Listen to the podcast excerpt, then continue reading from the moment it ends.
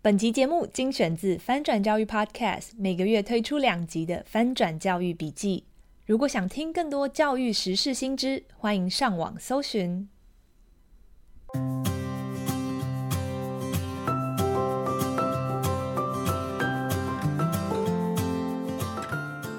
最新国内外教育趋势，十分钟精华笔记，说给你听。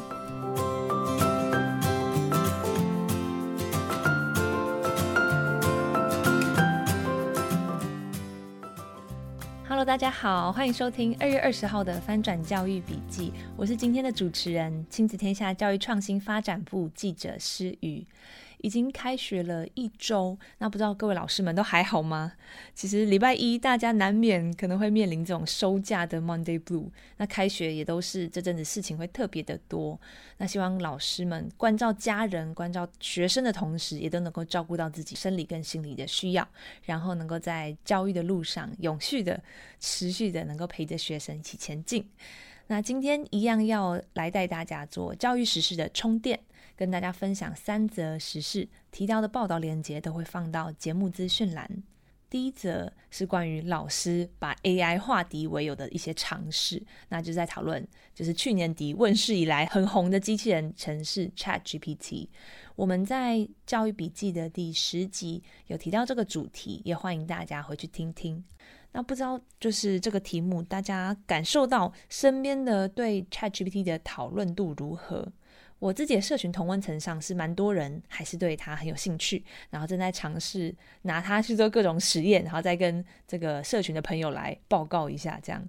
那其实很多教育界的人士是在担忧 ChatGPT 会被拿来作弊或者是抄袭等等问题，所以 ChatGPT 这些平台也宣布已经有功能可以侦测是否有人就是抄袭 copy 了他的回答这样。那不过另外一个方面就是怎么把它化敌为友呢？怎么好好把它运用呢？其实，在欧美有很多的中小学老师就是跃跃欲试，用各种做法试图把它运用在变成一个教学的帮手。这样，那我们的特约作家敦晴，他其实参考了《纽约时报》还有一些科技媒体和教育媒体的讨论，整理出一篇就是老师们分享他们怎么应用 ChatGPT 在教学上的一些心得跟感想。那我来跟大家分享，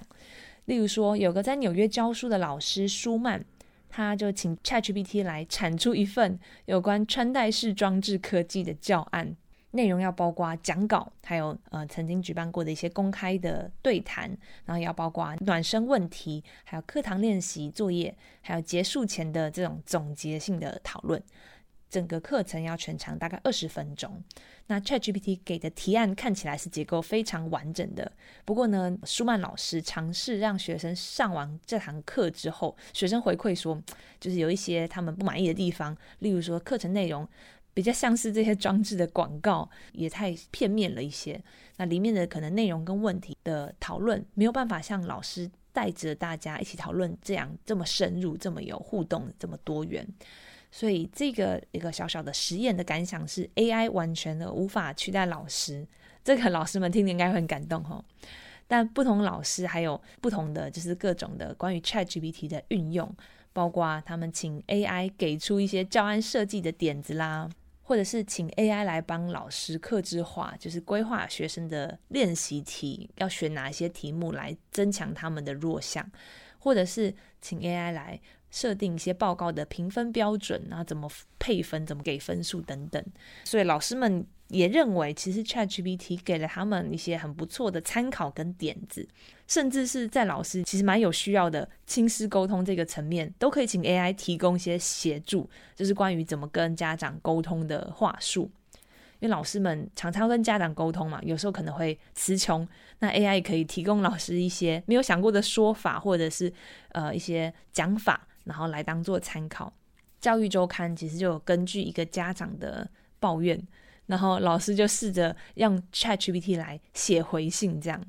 他就在 AI 这个程式当中输入一些指令，要 ChatGPT 来根据没有交作业就是没有分数，不能迟交这样的指令，这样的规定来去写回信给家长，AI 就马上生出了好几段文字，论述很清楚的来对家长小以大义。那这位中学英文老师就是哈里斯，他看了信之后，他觉得，诶，除了语气不像是他写的，其余部分其实还不错，而且也提供了老师参考，就是可以怎么回应的论点，他只要以他为基础去做修改就好了。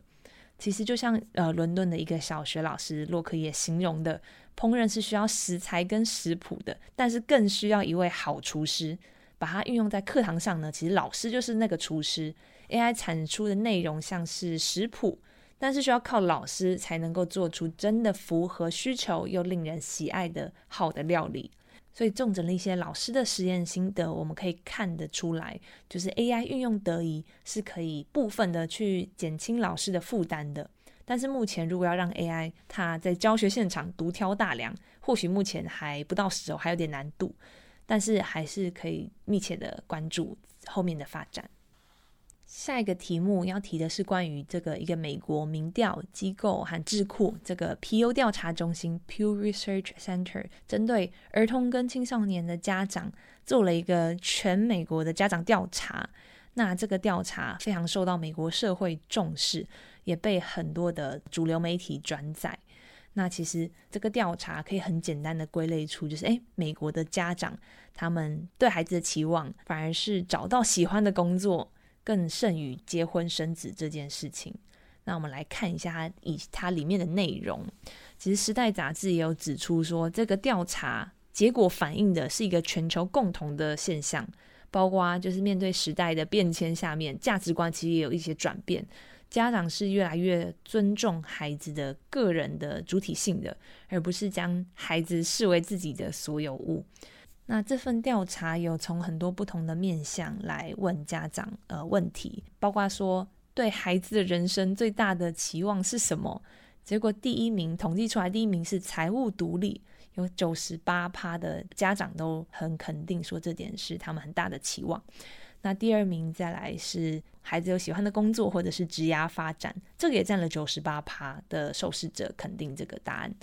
然后接下来才是拥有大专的学历，这个是有七十三趴的家长同意。那其实这跟传统的上一辈会期待孩子找的是稳定或高薪的工作这样的认知是有一点不一样的。那不过调查中心也发现，其实家长对于孩子教育的期待。会随着孩子年龄增加而有所提升，就是孩子越大，越接近要上大学的时候，家长就会越重视这件事情。所以这些认知跟孩子所处的阶段是有相关的。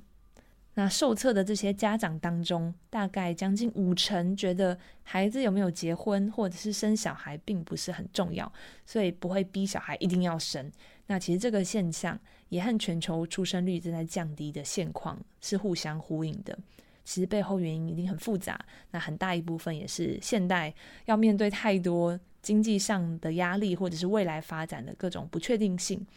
包括对心理健康也越来越重视，而结婚生子有时候反而是过程当中是很多压力的来源。从这个调查也发现。家长其实对育儿的看法是蛮正面的，将近百分之百的家长都对养小孩乐在其中。虽然也有八成多的家长同样觉得很累或者是很有压力，但是九成以上的家长都觉得小孩是他们人生自我认同当中很重要的层面。最后一则要来跟大家分享一个很有趣的观察，就是校园疗愈小动物能够达到抚慰人心的效果。那学生心理健康是很被看重的议题嘛，在学生面临很多考试啊、升学等等压力的时候，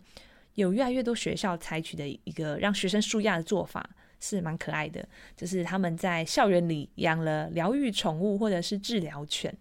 据说这些小动物能够给学生一种安全感跟情感的连接。他们除了舒压，还有抚慰学生的心情。心情不好的时候，可以摸摸这些动物嘛。甚至呢，还有助于他们的学业的学习。那这些疗愈的动物，这个做法越来越普遍。那美国媒体《教育周刊》提到说，美国科罗拉多、密西根、奥克拉荷马、维吉尼亚州等等地方。他们会用联邦的这个纾困金来采买校园的疗愈动物，然后让学生能够在学校就能够跟这些疗愈动物来互动。尤其是在期末考前的这种考前冲刺期，校方还会特别发通知给学生跟家长说：“诶，学校有这样的资源可以舒压，那你可以到哪里去找到这些动物？那有时候这些动物可能就是静静的陪在学生身边，这样。”其实疗愈动物是要经过训练，而且需要花费不少的，而且也要教育学生怎么跟他们互动。所以不只是单纯养一只小狗或校猫这么简单，要做很多的配套措施，例如说动物的健康维持啊，或者是传染病的防治，以及假如不幸伤害到学生的时候要怎么处理，相关的保险等等都要先规划好。不过这就是一个光想画面就觉得很疗愈、很可爱的一个时事报道，就跟大家分享。以上就是今天的翻转教育笔记，非常感谢大家的收听。翻转教育 Podcast 从班级经营到教学方法，帮助你全方位增能。如果你喜欢我们的节目，请在 Apple Podcast 和 Spotify 给我们五星好评，也欢迎你到节目的许愿池留言说。你听了的一些回馈跟心得，或者是你想要听翻转教育聊什么主题，那我们今天就到这里，下次见，拜拜。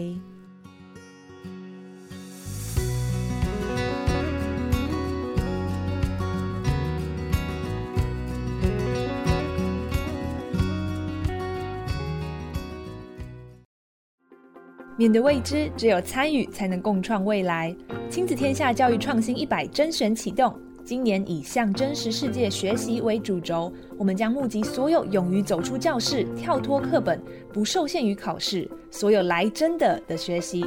邀请各界教育创新伙伴一起重新定义学习的意义，与孩子一起拥抱真实的世界。详情请上网搜寻“二零二三教育创新一百”。